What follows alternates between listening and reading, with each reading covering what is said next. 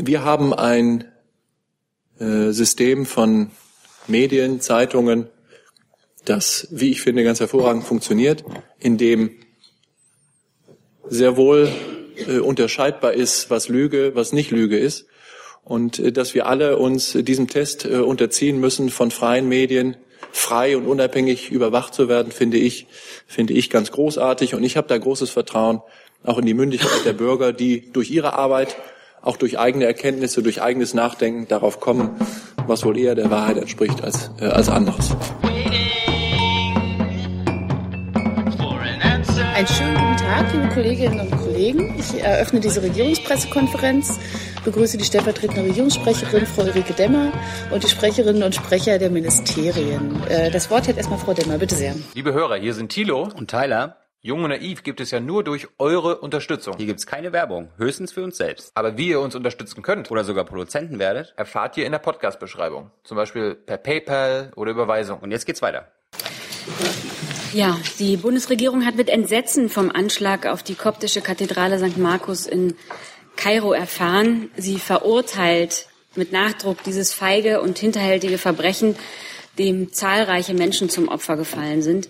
Die Bundesregierung drückt den Verletzten und den Familien der getöteten Menschen ihr tief empfundenes Mitgefühl aus.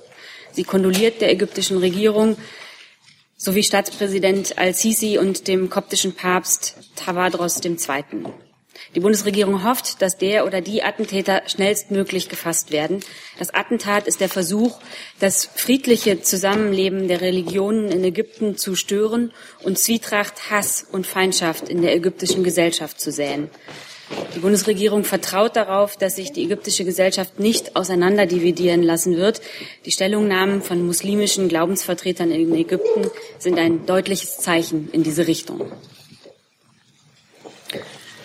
Und dann habe ich noch einen Termin für die kommende Woche. Am Freitag wird die Bundeskanzlerin um 12.30 Uhr den griechischen Ministerpräsidenten Alexis Tsipras zu einem Gespräch im Bundeskanzleramt empfangen. Themen der Unterredung werden internationale und europapolitische Fragen. Vor dem Gespräch sind gemeinsame Pressestatements geplant. Und das Auswärtige Amt gleich noch, bitte schön. Ja, gestern war ein Tag äh, vieler schlimmer Nachrichten. Eine davon hat äh, Frau Demmer gerade für die Bundesregierung äh, äh, bewertet äh, und eingeschätzt. Ich möchte die Gelegenheit nutzen, Ihnen etwas ähm, zu einem wirklich traurigen, ja schrecklichen Ereignis in, Nigeria sagen. Dort ist nämlich gestern das Dach einer Kirche eingestürzt. Dieses unfassbare Unglück hat mindestens 100 Besucher des zu der Zeit laufenden Gottesdienstes das Leben gekostet und zuvor haben zwei Mädchen auf einem Markt einen Selbstmordanschlag verübt und dann nicht nur sich, sondern auch andere Menschen getötet und vor einigen Tagen, nämlich am Freitag, sind von Boko Haram auch wieder bei einem Anschlag Menschen getötet und verletzt worden. Diese Schreckensnachrichten erfüllen uns mit Trauer und Entsetzen. Unsere Gedanken sind mit den Menschen in Nigeria, mit der nigerianischen Regierung, mit den Opfern und ihren Angehörigen. Äh, ich möchte noch mal hinzufügen, dass wir, dass die Bundesregierung dem Terror, den Terror von Boko Haram auf das Schärfste verurteilen und mit der Regierung Nigerias und anderer äh, Regierungen in der Region eng zusammenarbeiten im Kampf äh, gegen Boko Haram. Nichts kann das Töten von Unschuldigen rechtfertigen. Vielen Dank erstmal bis hierhin. Gibt es Fragen zum Anschlag von Kairo? Gibt es Fragen zum Treffen äh, der Kanzlerin mit Herrn Tsipras? Kollege Heller, bitteschön. Nur kurz gefragt, was ist denn der Anlass? Das ist ja nach dem Gipfel, wenn ich das richtig sehe. Gibt es da irgendwie einen speziellen Anlass, dass der griechische Ministerpräsident mal wieder dran war, hier nach Berlin zu kommen? Gibt es ein gewisses, ein bestimmtes Projekt, ein Thema? Nee, die Themen sind insbesondere die Zypern-Verhandlungen und die Lage der Flüchtlinge natürlich, die Beziehungen zwischen der EU und Türkei. Und natürlich wird es auch am Rande um wirtschaftliche und finanzielle Lage Griechenlands gehen. Ähm, darf ich nachfragen, Bitte? wird da möglicherweise der Bundesfinanzminister noch zustoßen, der ja immer viel zu sagen hat zum Thema Griechenland? Das Gespräch wird äh, zwischen Tsipras und der Bundeskanzlerin geführt. Dazu der Kollege Jung, bitteschön. Frau Demmer, habe ich es richtig verstanden, dass es vor dem gemeinsamen Gespräch eine PK geben wird und nicht danach? Ja, genau. Warum? Es wird äh, Pressestatements geben.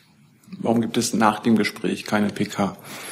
Es sind Pressestatements vor dem Gespräch vorgesehen. Gibt es Fragen zum, zu den Vorfällen in Nigeria? Gibt es nicht. Dann äh, hat die erste Frage der Kollege Althammer in der siebten Reihe. Bitte schön. Ah, Moment, anderes Mikro. So, bitte sehr. Ja, schönen Dank. Ich habe eine Frage ans Bundesfinanzministerium. Und zwar geht es um Pensionsfonds sowie staatlich geförderte Riester- und Rürup-Renten.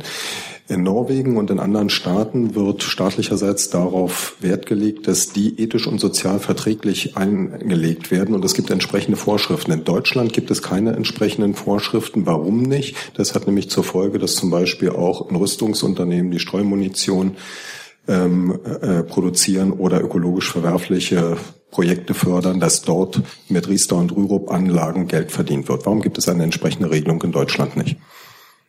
Ähm, ich kann Ihnen, und ich glaube, wir haben auf diese Frage auch schon ähm, ausführlich beantwortet, meine Kollegen haben Ihnen da ähm, ähm, zu geantwortet, dass es ähm, eine Informationspflicht ähm, gibt, ähm, ob und inwiefern ein Anbieter ethische soziale und ökologische Belange bei der ähm, Anwendung oder bei der Verwendung der eingezahlten ähm, Beiträge berücksichtigt. Das ist der Stand. Ähm, ja, zum jetzigen, also jetzt hier an dieser Stelle kann ich Ihnen nicht mehr dazu sagen und verweise auf die äh, Antworten, die Sie bereits aus unserem Hause erhalten haben. Die nächste Frage hat der Kollege Jeukwa. Bitte sehr. Ähm, anderes Thema.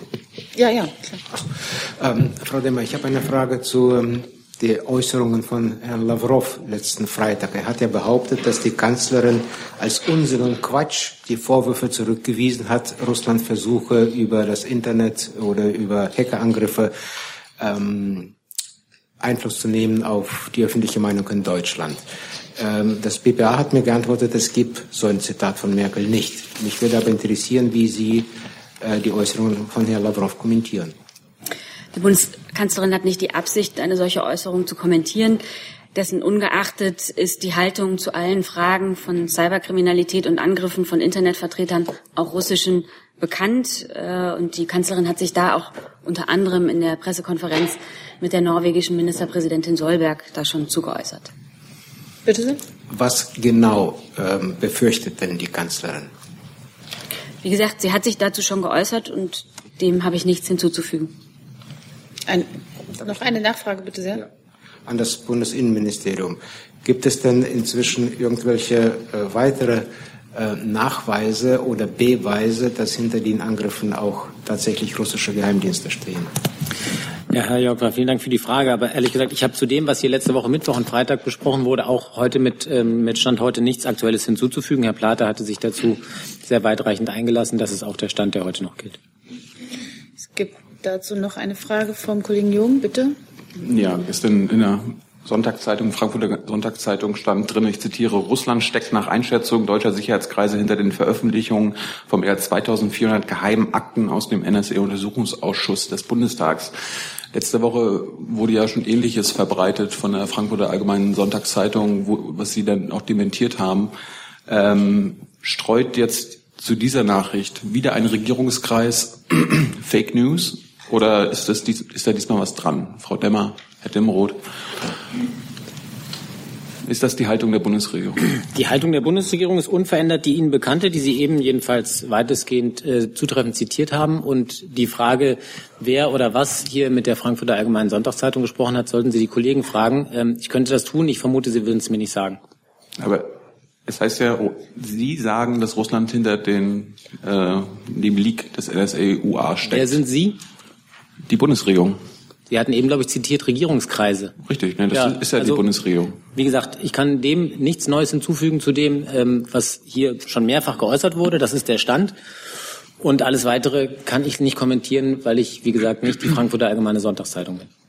Eine Frage dazu vom Kollegen bitte. Herr Demerod, in dem Zusammenhang geht es ja auch, gibt es ja auch Meldungen, Desinformationskampagnen, Infiltration, ähm, Beeinflussung der kommenden Bundestagswahl möglicherweise. Nun weiß ich nicht, ob Herr Plate sich dazu geäußert hat. Vielleicht hat er. Aber sagen Sie doch mal, ähm, wie ernst nimmt das Bundesinnenministerium diese Vorgänge oder diese Befürchtungen? Sehen Sie gesetzlichen Handlungsbedarf, wie er aus der CSU gesetzlicher Handlungsbedarf gesehen wird? Wie bereiten Sie sich möglicherweise auf sowas vor? Naja, also zunächst mal ähm, muss man da, glaube ich, doch verschiedene Ebenen auseinanderhalten. Und das ähm, scheint mir jetzt auch in der aktuellen Debattenlage nicht immer zu gelingen. Das eine ist ja die Frage, wie nähern wir uns regierungsseitig diesem Thema insgesamt? Und da gibt es drei Ebenen. Auch das hatte Herr Plath hier schon mal ausgeführt. Ich wiederhole es gerne. Ich wiederhole es gerne. Ich habe äh, Ihren Bedarf verstanden. Ähm, da geht es einmal um die Resilienz insbesondere der ähm, kritischen Infrastrukturen und insbesondere auch der Regierungskommunikation selbst. Ich glaube, da ist die Bundesregierung sehr gut aufgestellt mit dem IVBB und einer sehr potenten IT-Sicherheitsbehörde, dem Bundesamt für Sicherheit äh, und äh, für Sicherheit in der Informationstechnik. Das betrifft also das Thema Nicht-Angreifbarkeit von bestimmten äh, Infrastrukturen. Und wie gesagt, da kümmern wir uns qua Aufgabe oder qua Zuständigkeit natürlich zunächst mal um die Zuständigkeit der Regierung selbst. Das ist das eine. Das zweite ist der gesamte Bereich nachrichtendienstliche Zuständigkeit. Da können Sie sich denken, dass wie auch sonst üblich ähm, wir hier ähm, zu Einzelheiten dessen, was dort getan wird ähm, und dessen, was dort an Erkenntnissen vorliegt, nicht berichten können, weil diese Informationen eingestuft sind. Und das Dritte ist das Thema Sensibilisierung. Und da arbeiten wir jetzt gerade wieder dran hat der Bundesinnenminister sich mehrfach eingelassen, eine Reihe von anderen Vertretern der Bundesregierung darauf hingewiesen, dass es eine gewisse Befürchtung gibt, dass es zu Beeinflussungen auch des kommenden Bundestagswahlkampfs kommen kann, und zwar durch wen auch immer. Darauf lege ich ganz besonderen Wert. Damit ist nicht verbunden ähm, der Fingerzeig in ein bestimmtes Land oder einen bestimmten äh, Initiator einer solchen ähm, Maßnahme, sondern ähm, da komme ich wieder zum Ausgangspunkt meiner Einlassung. Das Thema ist ja doch sehr breit ähm, ich wüsste gar nicht so recht, wo ich anfangen soll. Ja, es gibt eben einmal das Thema mögliche Einflussnahme fremder Mächte. Das wäre jetzt ein Bereich, der in den Zuständigkeitskatalog der Verfassungsschutzbehörden gegebenenfalls viele, je nachdem. Ähm, aber es gibt natürlich auch das ganz breite Thema Fake News, ja, was immer das bedeutet und das kann ja durch Private im Inland genauso geschehen wie durch Private im Ausland, wie wiederum auch durch Dritte mit welchem Interesse auch immer. Also das ist ja ein Riesenfeld, über das wir hier sprechen. Und deswegen lässt sich auch Ihre Frage nach gesetzgeberischem Handlungsbedarf jetzt nicht mit einem einfachen Ja oder Nein beantworten. Für uns sind diese drei Ebenen wichtig. Resilienz, da sind wir gut aufgestellt. Da sehe ich jedenfalls keinen äh, gesetzgeberischen Handlungsbedarf. Das zweite ist Aufklärung, Sensibilisierung, Debatte anstoßen. Da sehe ich sicher auch keinen gesetzgeberischen Handlungsbedarf. Das dritte ist nachrichtendienstliche ähm, Aufgabenwahrnehmung. Auch dort sehe ich ihn nicht. Was konkret jetzt ja in der Debatte ist, für mich aber noch hinreichend unspezifisch ist tatsächlich eine ähm, eine die Schaffung einer Strafrechtsnorm, um bestimmte Verhalten unter Strafe zu stellen. Dafür wiederum wäre innerhalb der Bundesregierung das Bundesamt für Justiz und Verbraucherschutz zuständig, so dass ich mir da eine Bewertung ohnehin äh, nicht zutrauen würde. Aber für uns sind diese drei Handlungsfelder relevant und dort sehe ich für den Zuständigkeitsbereich des BMI, das betrifft aber ausdrücklich nicht die Frage, die Sie aufgeworfen haben, weil das ist außerhalb unseres Zuständigkeitenkatalogs kein Handlungsbedarf. Eine, eine Nachfrage, Herr Scholz, sehen Sie Handlungsbedarf? Ja, vielen Dank ähm, auch an Herrn Dimroth, dass er das, äh, die Differenzierung jetzt mal vorgenommen hat und äh, versucht hat darzustellen, was für, ein, was für ein breiten Phänomen wir es zu tun haben. Wir beobachten das natürlich auch sehr genau, das ist keine Frage. Ähm, der Minister hat sich äh, zu der Frage von möglichen Meinungsmanipulationen im Internet auch schon, schon geäußert ähm, vor ähm, nicht allzu langer Zeit. Ich er hat da unter anderem gesagt, ich gebe das hier gerne nochmal wieder, die Lösung kann nicht sein, dass man auf Propaganda mit Gegenpropaganda antwortet. Es wird nur mit mehr Transparenz gehen, mit mehr Gegenöffentlichkeit und wir werden uns in Zukunft sehr intensiv damit auseinandersetzen müssen. Ähm, das können Sie auch noch mal, natürlich nochmal nachlesen, was er im Einzelnen geäußert hat. Ähm, was das Strafrecht angeht, möchte ich jetzt hier keine, keine abschließende Bewertung abgeben. Ich kann nur darauf hinweisen, dass es natürlich auch nach geltendem Recht schon so ist, dass bestimmte ähm, Fälschungen oder Desinformationen strafrechtlich relevant sein können. Also auch heute schon denkt man etwa an ähm, ja, Fälle von äh, Zitaten, die vielleicht äh, Personen untergeschoben werden. Ähnliches. Die nächste Frage dazu hat der Kollege in der zweiten Reihe. Bitte schön. Hans-Jörg Quelewald von der Bild-Zeitung. Ich würde gerne noch mal trotz allem auf Herrn Lavrov zurückkommen, der ja nun am Freitag eine Tatsachenbehauptung in den Raum gestellt hat, nämlich, dass Frau äh, Kanzlerin Merkel äh, die Desinformationskampagnen von Seiten Russlands bereits als Quatsch und Unsinn eingestuft haben. Deswegen meine Frage an die Bundesregierung wie auch an das Auswärtige Amt, für wie glaubwürdig oder ernst zu nehmen sind denn dann künftige Äußerungen eines offensichtlich desinformierenden Außenministers aus Russland zu nehmen? Der zweite Teil geht an die zuständigen äh, Ministerien. Elmar Brok hat gefordert, dass äh, die Embargo-Liste gegenüber Russland um Technik, äh, die einem Cyberkrieg äh, zugutekommen würde, erweitert werden soll. Ist dieses ernst zu nehmen? Wie steht die Bundesregierung dazu? Und als dritte Frage, äh, die, ähm, der Sender RT News äh, sendet in, nach Deutschland und aus Deutschland und da steht ja eigentlich dem Medienrecht und dem deutschen Medienrecht. Äh, und wenn dies nicht der Fall ist, warum nicht? Das ist aber eine, sind aber eine Menge Fragen. Ja, also es wäre ja, immerhin in einem gewesen, Kreis. wenn Sie sozusagen dann, ich hätte Sie dann gerne wieder auf die Liste genommen, aber gut, jetzt machen wir das im Paket. Bitte schön. Wer Passen denn die Antworten auch morgen alle ins Blatt? Das kommt auf Sie an. Also äh, zu den Äußerungen von Herrn Lavrov am Freitag hat er viele Äußerungen äh, gemacht, auch ähm, zur eigentlichen, zum eigentlichen Grund seiner Pressekonferenz, nämlich dem OSZE-Gipfel in Hamburg. Äh, bei dem Herr Lavrov äh, auch äh, ja lange und dankenswerterweise während der ganzen Zeit gewesen ist und sich am Schluss insbesondere auch sehr hilfreich gezeigt hat mm, und kompromissbereit gezeigt hat bei den Versuchen des deutschen Vorsitzes des deutschen Außenministers Frank-Walter Steinmeier, den, den Gipfel mit, mit, wichtigen, äh, mit wichtigen Erklärungen zu einem Erfolg zu bringen. Also über das hinaus, was Frau Demmer zu den Äußerungen von Herrn Lavrov äh, gesagt hat, bin ich gar nicht in der Lage, etwas zu sagen. Ansonsten gilt, äh, Sergei Lavrov ist seit langem äh, russischer Außenminister äh, und äh, wir werden selbstverständlich äh, unsere äh, Kontakte und Beziehungen über all das, was uns gemeinsam angeht, über all das, was wir mit Russland zu besprechen haben, die bilateralen Beziehungen, die Europapolitik, die großen Fragen der Weltpolitik weiter mit dem russischen Außenminister äh, besprechen. Und zwar völlig unabhängig davon, wie Sie oder andere zu Recht oder zu Unrecht das bewerten, was er am Freitag oder davor oder danach gesagt hat oder sagen wird. Äh, Sergei Lavrov ist der russische Außenminister. Er hat eine gute, ja, ich glaube, man kann sagen, auch intensive Arbeitsbeziehung mit Herrn Steinmeier in den letzten drei Jahren gehabt, auch mit den Vorgängern äh, von Herrn Steinmeier. Und äh, das ist für uns äh, das Entscheidende. Und äh, es kommt darauf an, was und wie man miteinander auch hinter den Kulissen spricht. Zur Embargo-Liste? Ähm, ich kann Ihnen eigentlich zu den, zu den Embargo und Sanktionen eigentlich auch nur sagen, dass die, die jetzigen äh, gelten und ähm, mir gerade nicht bekannt ist, ob da noch über ähm, Verschärfungen oder so nachgedacht. Ich glaube, das ist derzeit kein Thema. Da liegen mir gerade überhaupt keine Informationen vor. Das müssten wir gegebenenfalls sonst nachliefern, wenn ich denn was sagen könnte. RT News? Achso, RT News, an, an wen richtet sich das? An das Innenministerium quasi. Ah ja, schön. Ja, ähm, vielen Dank für die Frage, die ich Ihnen leider so nicht beantworten äh, kann. Ähm, für das Thema Medien ist innerhalb der Bundesregierung die Beauftragte ähm, zuständig, wie Sie wissen. Ähm, ich kann verweisen auf Artikel 5 des Grundgesetzes, der eine solche Einschränkung, also eine Einschränkung nach Nationalität nicht kennt für das Grundrecht der Pressefreiheit. Insofern gilt das für jedermann. Ähm, was jetzt spezifische medienrechtliche Fragestellungen anbetrifft, kann ich Ihnen leider in Ermangelung einer Zuständigkeit keine verbindliche Aussage ähm, anbieten, sondern müsste sie tatsächlich an die Beauftragte verweisen.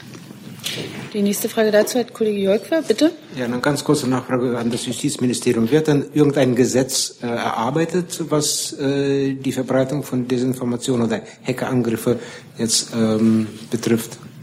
Oder ist das, was es gibt, ausreichend? Nein, wie gesagt, ich habe äh, hab ich ja gerade schon versucht anzudeuten, wir beobachten das Phänomen äh, sehr genau. Weitere konkrete äh, Mitteilungen habe ich hier zum jetzigen Zeitpunkt nicht zu machen dazu. Zu diesem Thema nochmal der Kollege Jung, bitte. Ja, nochmal zu möglichen deutschen Desinformationskampagnen, äh, Herr Demroth. Letzte Woche war der, war der Fall, da gab es einen Bericht, dass die Bundesregierung die Verantwortlichkeit des Hackerangriffs 2015 auf den Bundestag den Russen zuschiebt. Das haben sie verneint. Diesmal war die Frage ja von mir, ob äh, die Bundesregierung tatsächlich die Verantwortung des NSE-Untersuchungsausschusses äh, den Leak davon äh, den Russen zuschiebt. Das haben Sie, das habe ich jetzt nicht ganz verstanden, ob Sie das jetzt auf die gleiche Schiene packen wie letzte Woche, dass, das, dass Sie das verneinen, sagen, Sie, Sie sehen da keine offizielle Verantwortung oder sehen Sie da jetzt eine Verantwortung? Und Herr Scholz, hat Ihr Ministerium vielleicht schon Definitionen oder ein Verständnis von Fake News und Desinformation? Wenn ja, was sind die? Also mir liegen keine Erkenntnisse vor, die diesen Zusammenhang, den Sie gerade schildern, beweissicher nachweisen ließ. Und das ist meine Position genauso zu dem von Ihnen heute wie auch von dem von Ihnen letzte Woche angesprochenen Sachverhalt. Also, also verbreiten Regierungskreise Desinformation. Ich kann nur sagen, das, was ich dazu gesagt habe, äh, alles andere erschließt sich mir nicht. Darauf hatte ich vorhin schon mal hingewiesen. Ich weiß nicht, wer mit wem wann über was, mit welchem Inhalt spricht.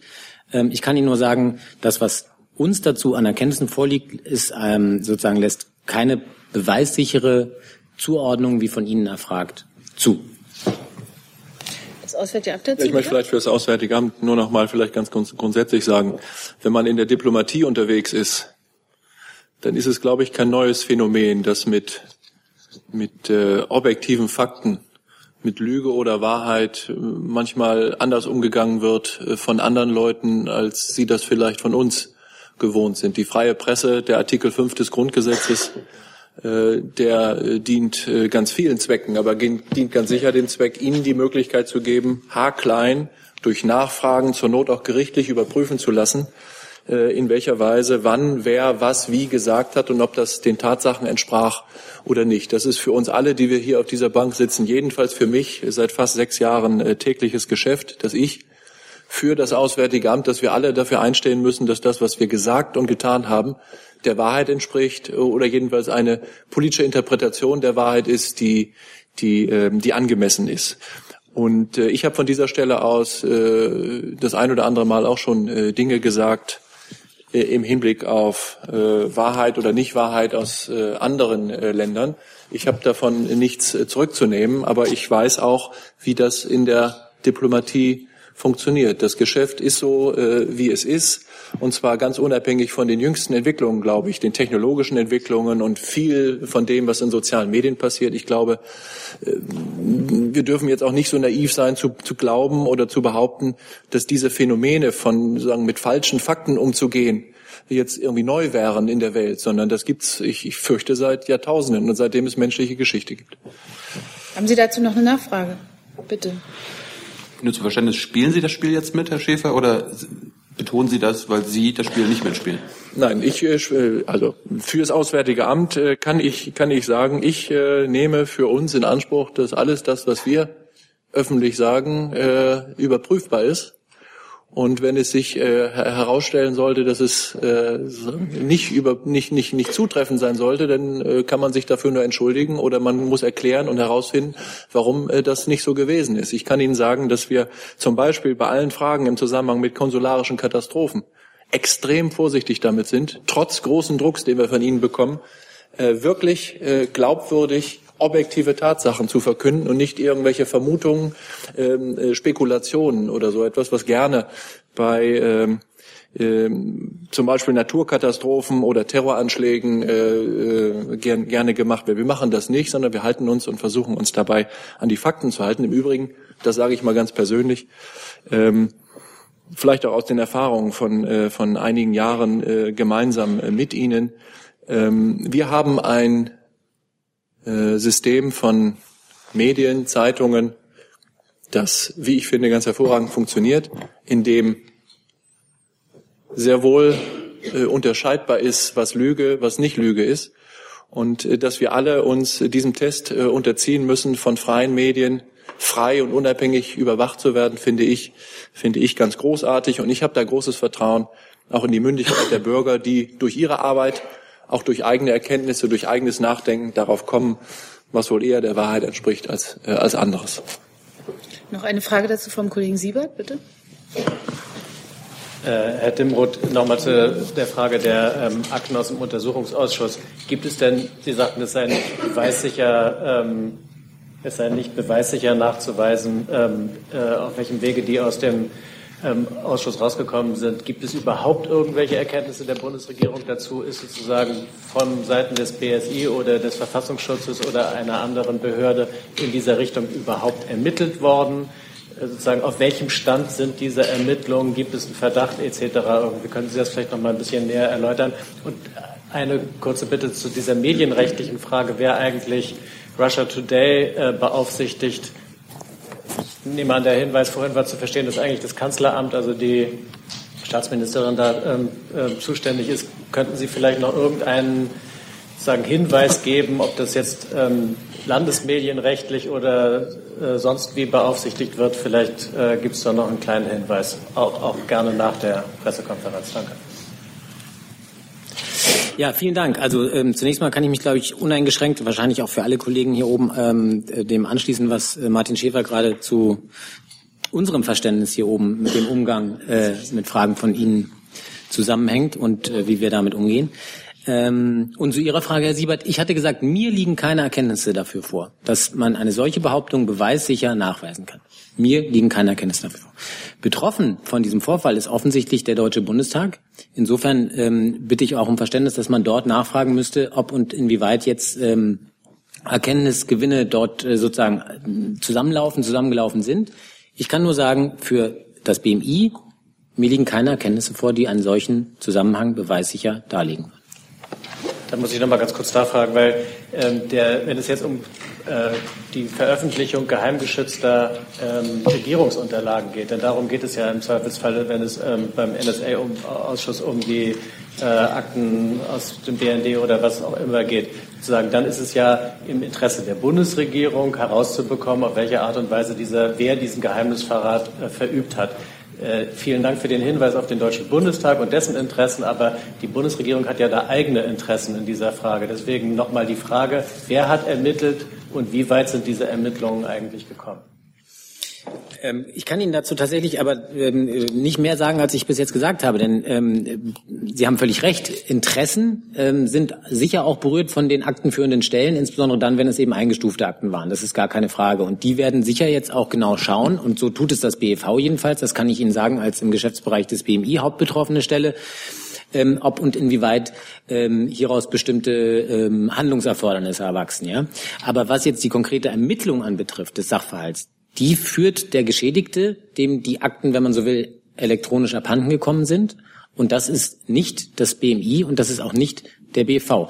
Der, äh, das Bundesamt für Verfassungsschutz guckt sich natürlich ganz grundsätzlich sehr genau an. Das können Sie auch in den Verfassungsschutzberichten der letzten Jahre sehr ähm, lesenswert sich anschauen, ähm, ob und inwieweit wir gerade auch im Bereich Cyber hier mit Bedrohungslagen zu tun haben, rechnen müssen, umgehen müssen, auch in Bezug äh, auf bestimmte Staaten. Das ist dort sehr, sehr nachvollziehbar und weitreichend ausgeführt. Ähm, also insofern wirklich sehr lesenswert. Und das, das BFV wird sich auch sehr genau anschauen, ob und inwieweit hier, ähm, wie gesagt, bestimmte Handlungserfordernisse erwachsen aus diesem konkreten Vorfall, aber nicht im Sinne von Ermittlungen des, äh, aus eigener Betroffenheit heraus im Sinne von mir sind Akten verloren gegangen, sondern die Akten, äh, soweit das bis jetzt bekannt ist, auch das ähm, bedarf vielleicht noch der weiteren endgültigen Ausermittlung, ähm, sind ja im Verantwortungsbereich des Deutschen Bundestages abhandengekommen. Und ähm, insofern müssten dort auch entsprechende Ermittlungsmaßnahmen ergriffen werden. Wie Sie wissen, ähm, auch das ist ja nicht erstmalig, dass wir darüber diskutieren, ist der Deutsche Bundestag ja auch gerade nicht Teil des Regierungsnetzes und damit im Verantwortungsbereich des Bundesamts für Sicherheit und Informationstechnik. Sonst würde sich gegebenenfalls auch daraus eine eigene Aufgabe, eine eigene Zuständigkeit des BMI und seinen Geschäftsbereichsbehörden ergeben. Das ist aber gerade nicht der Fall. Und deswegen ist es auch unter dem Gesichtspunkt IT-Sicherheit kein Sachverhalt, der jetzt unmittelbar eine Zuständigkeit des BMI und seiner Geschäftsbereichsbehörden begründet. Äh, achso, bitte schön. Äh, zum Medienrecht kann ich Ihnen jetzt keine Auskunft geben, aber reichen wir gegebenenfalls nach. Äh, Kolleginnen und Kollegen, es ist äh, 12 Uhr. Äh, ich habe noch acht Themen. Ich würde jetzt zu diesem Komplex jetzt nochmal den Kollegen Jung mit einer letzten Frage und dann äh, gibt es, okay, hat sich erledigt. Wunderbar. Dann ist jetzt der Kollege Wonka dran. Bitte schön. Was denn? Was ist denn? Welche Frage war denn auf? An Herrn Scholz. Ach so, bitteschön. Was die Definition betrifft, oder? Ja. Also aus der Diskussion, die wir hier heute geführt haben und der letzten Woche und aus dem, was äh, öffentlich diskutiert wird, glaube ich, kann man entnehmen, dass äh, äh, dass eine Definition, eine abschließende, äh, ich, ich Ihnen nicht liefern kann. Ich glaube nicht, dass Ihnen irgendjemand wird liefern können. Ähm, wichtig für uns, und das hatte ich ja vorhin auch schon angedeutet, ist, dass ähm, bestimmte Fälle von falschen Informationen auch strafrechtlich relevant sein können. Maßstab ist das deutsche Strafrecht. In diesen Fällen, äh, in denen das Strafrecht greift, äh, sind die Grenzen der Meinungsfreiheit überschritten. Das ist sozusagen der, der Kern Auffassung. So, jetzt der Kollege Wonka mit dem neuen Thema. Bitte schön. Ähm, ich habe eine Frage zu einem interessanten Autotest eines Regierungsmitgliedes, der am Sonntag in der Bild am Sonntag erschienen ist. Die Staatssekretärin im Verkehrsministerium hat ein Auto äh, ganzseitig in der Bild am Sonntag mit einem VW Dieselmotor äh, getestet unter der Überschrift Bär testet den Bär. Ähm, dazu habe ich zwei Fragen. Erstens, äh, gibt es ethische, politische, juristische Bedenken eines öffentlichen Autotest-Daseins einer Staatssekretärin, äh, zweitens äh, an das Verkehrsministerium konkret. Ähm, würden Sie sagen, es passt in die Abwehrstrategie Ihres Ministeriums äh, zum Schutz von VW und des Dieselmotors, dass die Staatssekretärin von Herrn Dobrindt jetzt spektakulär den äh, Dieselmotor von VW testet und anpreist? Also Herr Wonka, Sie haben da jetzt äh, wie schon äh, häufig oder wie bei Ihnen bekannt viele äh, ähm, Dinge insinuiert in Ihrer Antwort und äh, die ich so ähm, in keiner Weise teile. Das wird Sie nicht überraschen und ähm, in äh, ethische oder juristische ähm, Pro-Seminare ähm, werde ich hier mit Ihnen auch nicht einsteigen. Entschuldigung, und, was habe ich insinuiert? Ich habe versucht, von Ihnen eine Antwort äh, zu bekommen. Genau, und da bin ich gerade, da bin ich gerade bei, die zu geben.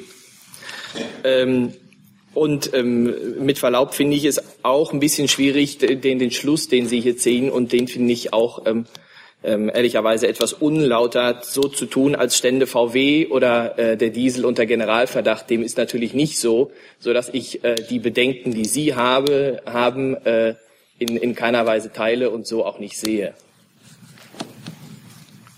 Nachfrage. Billigt Ihr Minister das Verhalten von äh, seiner Staatssekretärin, äh, sich für den VW Diesel in dieser Situation in die Bresche zu schlagen. Da sind wir wieder äh, bei einer Formulierung, die eine bestimmte äh, ja, Aussage insinuiert, in die Bresche schlagen. Auch das sind nicht meine Worte. Ich habe Ihnen gerade gesagt, was ich äh, zu dem Thema ähm, zu sagen habe. Weder VW noch der Diesel stehen unter Generalverdacht. Ähm, der ähm, Motortest in der Bild am Sonntag ist ein äh, etabliertes Verfahren und von daher sehe ich die Schlüsse, die Sie da ziehen, äh, so in keiner Weise. Gibt es dazu Fragen? Nicht. Dann hat der Kollege Jung jetzt ein neues Thema. Bitte schön. Ja, ins Gesundheitsministerium zum Thema Cannabis als Medizin. Äh, da sollte die Gesetzesvorlage noch dieses Jahr in den Bundestag kommen und abgestimmt werden. Wie ist da der Fahrplan?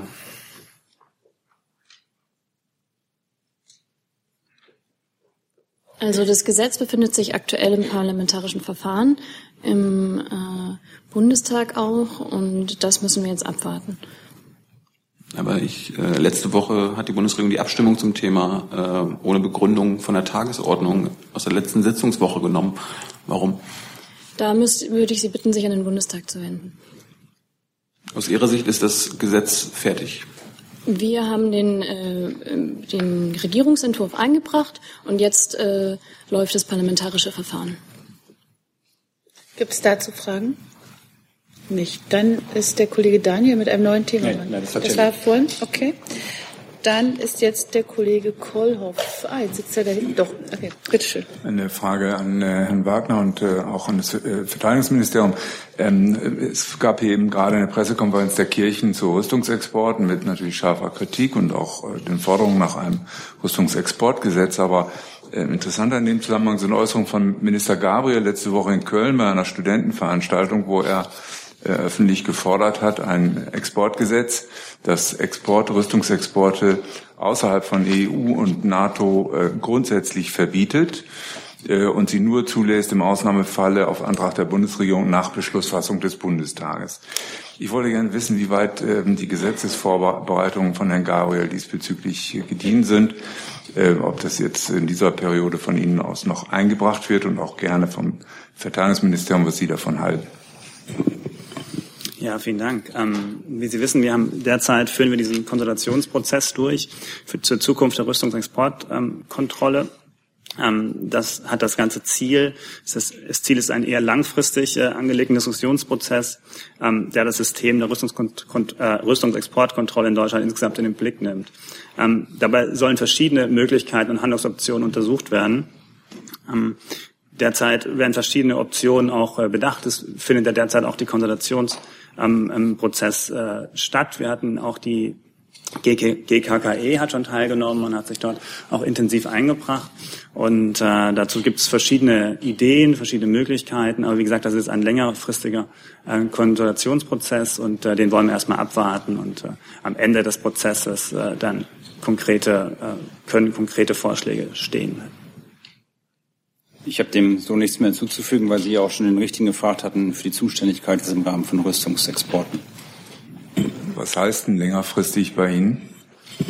Ähm, ja, wir haben jetzt die, die ersten ähm, Konsultationen haben stattgefunden. Das geht jetzt im, im, im nächsten Jahr auch weiter.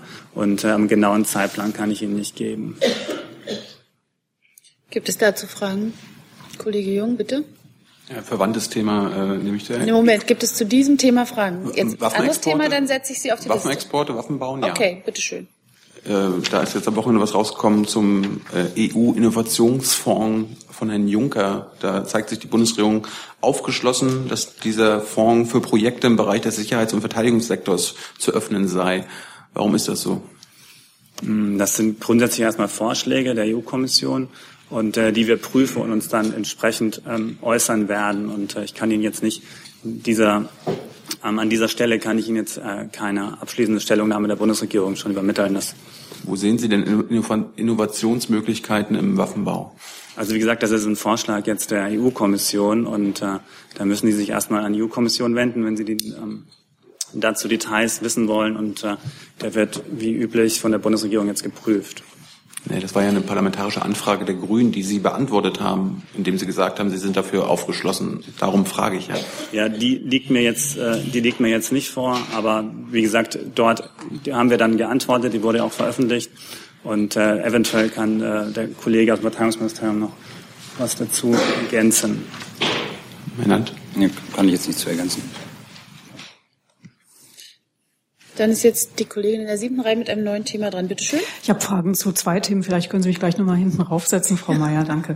Ähm, eine Frage an Frau Demmer. Ähm, nach dem Anschlag in Istanbul hat ja die Kanzlerin mit Präsident Erdogan äh, telefoniert und ähm, wie verlautbart wurde, wurde vereinbart, die Zusammenarbeit bei der Bekämpfung des Terrorismus zu intensivieren. Was genau wurde denn da vereinbart oder wenn noch nichts Konkretes vereinbart wurde, in welchen Gremien wird das jetzt weiter verhandelt, ausdiskutiert? Also da handelt es sich zunächst mal um die gegenseitige Zusicherung im Kampf gegen den Terrorismus noch intensiver zusammenzuarbeiten, wie das ja bereits jetzt schon der Fall ist. Äh, und jetzt werden wir gemeinsam mit der Türkei schauen, wie wir das noch intensivieren können. Also das hört sich jetzt für mich nach einem Lippenbekenntnis eher an. Also jetzt ist nichts konkret darüber hinaus in, in Planung. Denn ähm, Herr Erdogan hat ja auch immer wieder Deutschland vorgeworfen, ähm, ein Rückzugsort für, für die PKK zum Beispiel zu sein. Also hat die Kanzlerin da irgendwelche Zusicherungen gemacht? Also das Telefonat war gestern. Äh, ich würde gerne darauf verweisen, dass es ohnehin schon eine sehr intensive Zusammenarbeit gibt, wo Herr Dimroth auch äh, vielleicht noch äh, Ausführungen machen kann.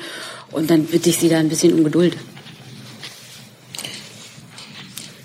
Ja, äh, wenn Sie mögen, ähm, kann ich gerne allgemein etwas dazu sagen. Auch da äh, darf ich nochmal verweisen auf den aus meiner Sicht sehr lesenswerten äh, Bericht des Bundesamts für Verfassungsschutz, den Verfassungsschutzbericht. Da werden Sie auch ähm, weitreichende Ausführungen dazu finden, ähm, wie das Bundesamt umgeht, insbesondere ähm, mit terroristischen Strukturen, die in Richtung Türkei äh, weisen, also namentlich vor allem PKK.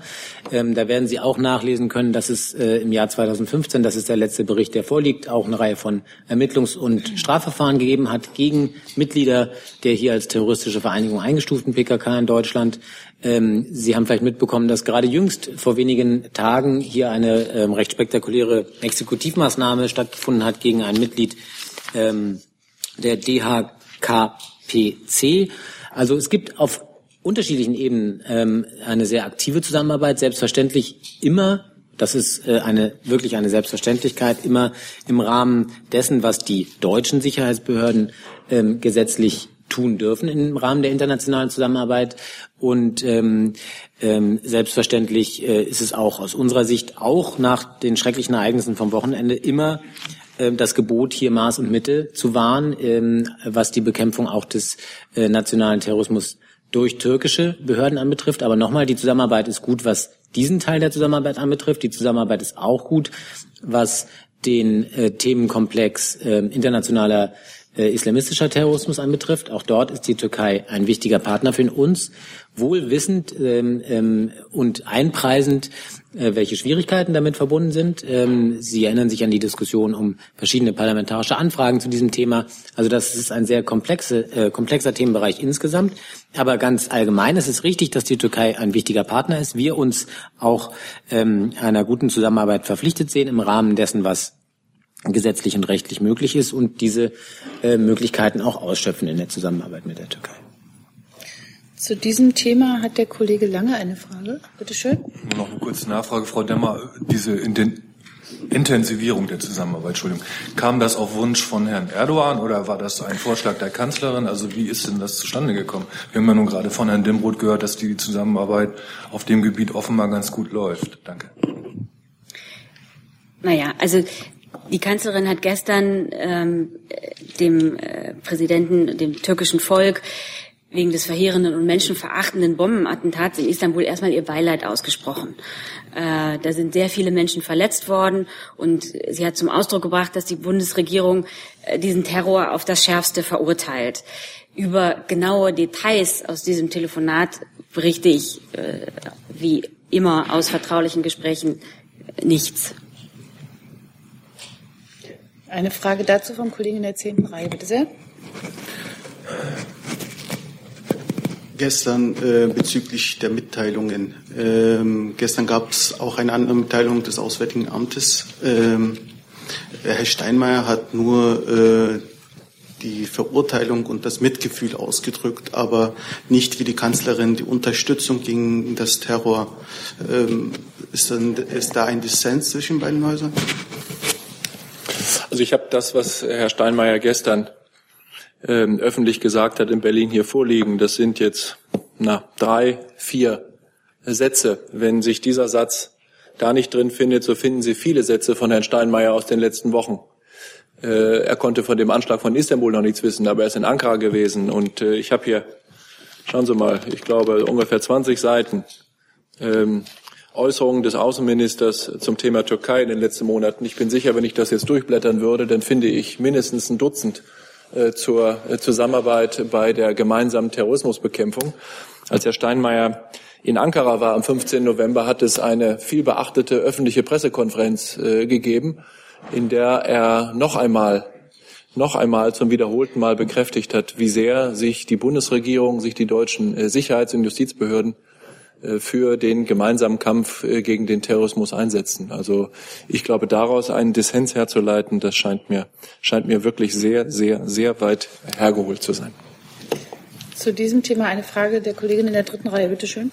Ähm, Herr Herr Dimroth, äh, Anfang dieses Jahres äh, haben deutsche und äh, türkische Innenministerien Gespräche geführt über ähm, Intensivierung Kooperation zwischen beiden Ländern. Werden diese Gespräche noch geführt zwischen zwei Innenministerien? Da gab es so ein Strategic ähm, werden die noch geführt? Und wenn nicht, wollen Sie, dass diese Gespräche geführt werden?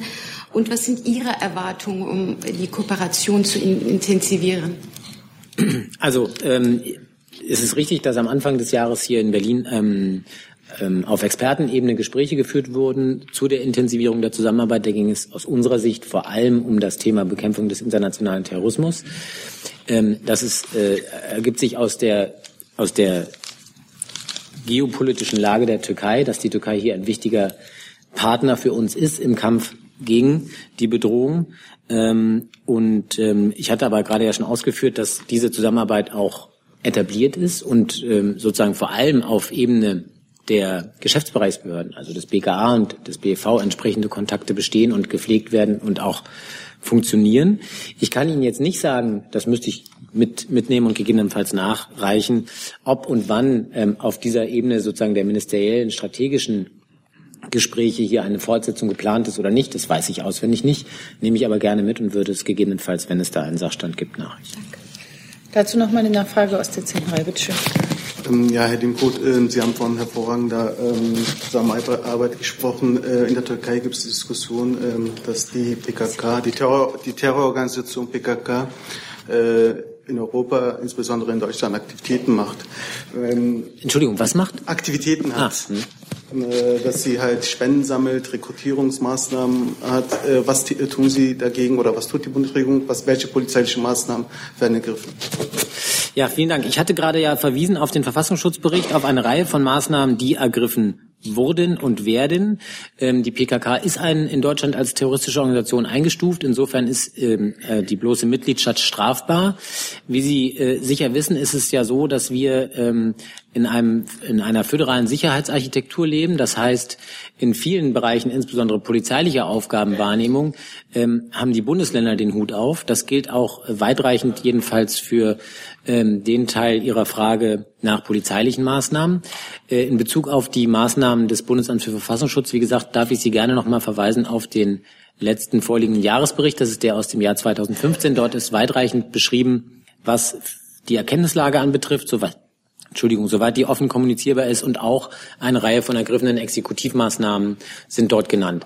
Und ein Punkt vielleicht, weil das äh, immer wieder ja hier eine Rolle spielt, dass seitens ähm, Vertretern der türkischen Regierung ähm, das nicht nur abstrakt sozusagen bemängelt wird, dass hier mehr getan werden könne, sondern auch immer wieder Namenslisten genannt werden mit äh, Einträgen von so und so viel äh, Menschen. Die sind uns im BMI jedenfalls solche Listen äh, nicht bekannt, abstrakt sondern in jedem Einzelfall, wo die türkische Regierung äh, in einem rechtsstaatlich sauberen Verfahren an uns herantritt, ähm, wird geprüft, ob auch nach deutschem Recht hinreichende Anhaltspunkte vorliegen, um entsprechende Maßnahmen zu ergreifen. Und dann, aber eben auch nur dann, ähm, geschieht das auch. Ich habe jetzt äh, mit einem neuen Thema, die, ist das, haben Sie ein neues Thema oder? Nein, das war zu diesem Thema. Okay, wunderbar, weil wir haben nämlich noch jede Menge hier. Dann ist der Kollege Wendler jetzt dran mit einem neuen Thema. Bitte schön. Dankeschön. Ich habe eine Frage ans Innenministerium, Herr Dimroth, ähm, zum Thema Abschiebungen ähm, nach Afghanistan. Stimmt die Meldung, dass diese Woche ein Flugzeug Richtung Afghanistan gehen wird mit ähm, Flüchtlingen bzw. Asylbewerbern? Wann wird das sein, bitte? Wie viele Leute werden das sein und sind auch unbegleitete Minderjährige darunter? Danke. Ja, vielen Dank für die Frage. Ähm, ganz grundsätzlich kennen Sie jedenfalls die Haltung des Bundesinnenministeriums zu dem Thema Rückführung nach Afghanistan. Ähm, da lässt sich ja oder muss man ja zunächst mal differenzieren zwischen freiwilliger Rückkehr und eben zwangsweiser Rückführung, also Abschiebung. Ähm, wie Sie wissen, sind die Zahlen bei der freiwilligen Rückkehr durchaus bemerkenswert, auch was Afghanistan anbetrifft. Und äh, ist es richtig, dass ähm, äh, es ja auch ein also Memorandum of Understanding oder eine, eine Vereinbarung mit der afghanischen Regierung gibt, die genau dieses Thema umfasst, sowohl ähm, eine Vereinbarung Deutschlands als auch eine weitestgehend gleichlautende Vereinbarung der EU. Und auf der Grundlage dieser Vereinbarung, die wir mit der afghanischen Seite nach langen Verhandlungen getroffen haben, ähm, halten wir es auch für erforderlich, dass solche Flüge stattfinden. Ich bitte um Verständnis, dass wir ähm, ganz grundsätzlich solche ähm, Maßnahmen vorher nicht ankündigen, aus vielerlei Gründen. Nicht zuletzt, um jedenfalls insoweit als ähm, zwangsweise Rückführungen davon umfasst sind, die Maßnahme selbst nicht äh, von vornherein zu gefährden und damit sinnlos werden zu lassen. Danke. Der Kollege Jung, da, eine Nachfrage dazu, ja? Herr Dembrot, wo landen die und äh, in welche sicheren Gebiete kommen diese Menschen? Ich weiß nicht, ob Sie gerade eben ähm, zugehört haben. Jedenfalls ähm, hatte ich ausgeführt, dass ich Details zu bevorstehenden Maßnahmen hier nicht ankündigen kann und ankündigen werde. Und das umfasst selbstverständlich auch die von Ihnen gerade gestellten Fragenteile. Äh, Moment, Kollege Wendler. Moment, Danke. jetzt hier gerade so. Jetzt haben wir Jetzt, danke. Ähm, können Sie sagen, ob da unbegleitete Minderjährige dabei sein werden? Nein, das kann ich nicht sagen. Äh, Und zwar tatsächlich, ich, wie wie gesagt, ich kann das auch ja nicht bestätigen, ob das morgen, übermorgen oder in einer Woche stattfindet, sondern ganz grundsätzlich habe ich Ihnen unsere Haltung hier dazu geschildert. Und die Betroffenen sind ja ohnehin auch, wie Sie wissen, auch hier muss ich leider nochmal auf sozusagen die Zuständigkeitsverteilung innerhalb ähm, der ähm, ähm, äh, innerhalb des Themas auch Migration und Rückführung hinweisen. Die Frage der Abschiebung ist ja eine, die in der Regel jedenfalls in der Zuständigkeit der Länder liegt. Das heißt, dort werden auch ähm, entsprechende ähm, ähm, in der Regel ja abgelehnte Asylbewerber zu identifizieren. Insofern kann ich das auch schon deswegen nicht, aber ähm, davon ganz unabhängig ähm, hatte ich ja gerade ausgeführt, dass ich zu Details von bevorstehenden Maßnahmen nichts sagen kann.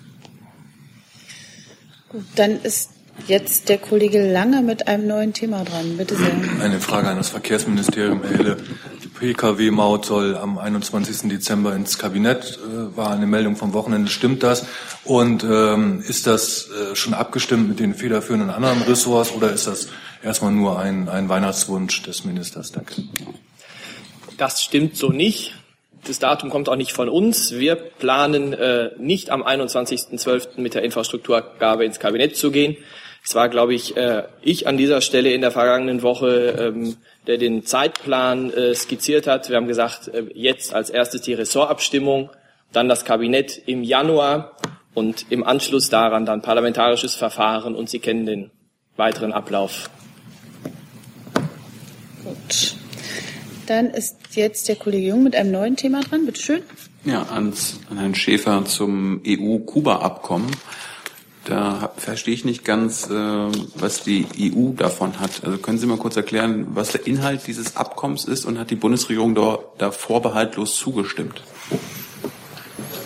Ja, die Beratungen laufen zurzeit in Brüssel. Deshalb würde ich grundsätzlich zunächst erstmal äh, auf äh, die Lage in Brüssel und auch die dort, dort anstehenden Pressekonferenzen der Vertreter der Europäischen Union und bestimmt auch des Außenministers äh, verweisen. Ich bin da auch nicht im Detail drin, aber vielleicht ganz grundsätzlich äh, würde ich sagen, dass die Europäische Union, dass Deutschland mit anderen Staaten in der Welt gedeihliche äh, und äh, für beide Seiten vorteilhafte Beziehungen unterhält, brauche ich, glaube ich, nicht zu begründen. Das macht äh, als solches Sinn. Kuba ist ein mh, in Zentralamerika, vielleicht in Südamerika insgesamt im hispanischsprachigen Raum einflussreiches Land. Ein Land, über das wir gerade aus Anlass des Todes von Fidel Castro gerade in den letzten beiden Wochen sehr viel geredet äh, und äh, gesprochen haben. Und wenn äh, eine Vereinbarung der Europäischen Union mit Kuba dem Ziel dienen würde und dem, dem einen Beitrag zu dem Ziel leisten könnte, die Insel mehr zu öffnen und die immer noch äh, für unsere Verhältnisse unangemessenen Vorstellungen von einer äh, von einer Gesellschaft aufbrechen helfen würde, wäre das absolut in unserem Sinne. Und äh, das ist der Grund dafür, dass wir mit äh, Kuba seit einiger Zeit einen wieder engeren Dialog äh, pflegen. Das haben wir eigentlich immer gewollt, äh, aber äh, da gab es durchaus hier und da Verkrustungen, Verkrustungen auf Seiten der kubanischen Seite. Wir sehen mit sehr viel Wohlwollen, dass diese jetzt aus dem Amt scheiden der amerikanischen Administration lange Jahrzehnte, ja fast zwei Generationen einer sehr strikten Kuba-Politik aufgegeben hat, die ganz offensichtlich keine positiven Ergebnisse gezeitigt äh, hat. Und wir wünschen uns auch, dass die Europäische Union diesen Pfad geht. Und da gibt es in der Europäischen Union Partner, insbesondere auf der Iberischen Halbinsel und ganz besonders Spanien, die zum Glück und äh, richtigerweise sehr äh, dahinterher sind, dass wir äh, gute und immer bessere Beziehungen mit Kuba äh, pflegen. Da können wir, glaube ich, beide Seiten auf Dauer nur davon äh, profitieren. Sie sagten ja, in den letzten Wochen wurde viel über Kuba geredet anlässlich des Todes von Fidel Castro. Ich hatte letzte Woche schon gefragt, das Auswärtige Amt hat nicht einmal ein Statement zum Tod von Fidel Castro rausgegeben. Herr Steinmeier hat nichts dazu gesagt. Frau Schäbli wollte letzte Woche explizit nichts dazu sagen. Warum äußert sich das Auswärtige Amt, warum hat sich Herr Steinmeier nicht zum Tod von Fidel Castro geäußert? Weil er sich nicht geäußert hat. Warum? Ja, weil er sich nicht geäußert hat. Ja, was steckt dahinter? Also Sie wollen doch gute Beziehungen haben. Herr Steinmeier hat sich mit seinem Bruder getroffen. Gibt's da also ich bin nicht, ich bin nicht unbedingt sicher, dass mit einer Äußerung des deutschen Außenministers oder jedem anderen aus der Bundesregierung zu Fidel Castro sich notwendigerweise die Beziehung zu Kuba verbessern oder verschlechtern würden. Es gab einen Vertreter äh, Deutschlands, einen Vertreter der Bundesregierung, der bei den Feierlichkeiten zur Beerdigung Fidel Castro in Havanna war. Das wissen Sie. Darüber ist ja auch äh, ausführlich in den Medien äh, berichtet äh, worden und äh, kann ich dazu jetzt nicht sagen. Ich glaube, wenn wir in eine Situation geraten, in der wir uns nicht für den Inhalt von Äußerungen, sondern dafür rechtfertigen oder erklären müssten hier intensiv, warum jemand dann etwas sagt und dann nicht sagt, dann glaube ich, geht das insgesamt ein ganz kleines bisschen zu weit. Sie haben selbstverständlich jederzeit das Recht, unsere Erklärungen oder unsere Nichterklärungen zur Kenntnis zu nehmen und daraus muss ich Ihnen dann die richtigen Schlüsse überlassen. Der Kollege Heller mit einem neuen Thema. Bitte schön. Ich würde ganz gerne vom Bundeswirtschaftsministerium ein Update haben der Bemühungen äh, um eine Änderung des Außenwirtschaftsgesetzes, vielleicht verbunden mit dem Zeitplan auch. Und mich würde zum Zweiten interessieren, ob es und wenn ja, in welchen konkreten Fällen im Bundeswirtschaftsministerium Prüfungen von chinesischen Investitionsvorhaben, Beteiligungsvorhaben in Deutschland gibt. Ja. Ähm, zur Investitionsprüfung, da hatten wir ja schon an dieser Stelle auch schon ein paar Mal darüber berichtet, dass es da einerseits ja diesen ähm, Ansatz gibt auf europäischer Ebene, darauf äh, auf die auf die Regelungen zu ändern und auf der anderen Seite auch auf nationaler Ebene. Ähm, die beiden Verfahren laufen. Wir haben ja auf nationaler Ebene auch schon äh, Eckpunkte dazu mit den ähm, beteiligten Ressorts äh, besprochen. Ähm, aber einen genauen weiteren äh, neuen Sachstand dazu kann ich Ihnen nicht liefern. Also noch kein Referentenentwurf oder ähnliches? Mir ist äh, das nicht bekannt. Das. Und chinesische Investitionsvorhaben, Beteiligungsvorhaben, gibt es da irgendwas im Moment bei Ihnen, nachdem Eichstron ja ad acta gelegt wurde? Also es gibt ja immer, immer Prüfungen, aber mir ist jetzt kein konkretes weiteres äh, Prüfungsvorhaben jetzt bekannt. Gut, dann hat der Kollege in der vierten Reihe ein neues Thema, bitte schön. Ja, Rodolfo Gallo von ANSA, die italienische Nachrichtenagentur.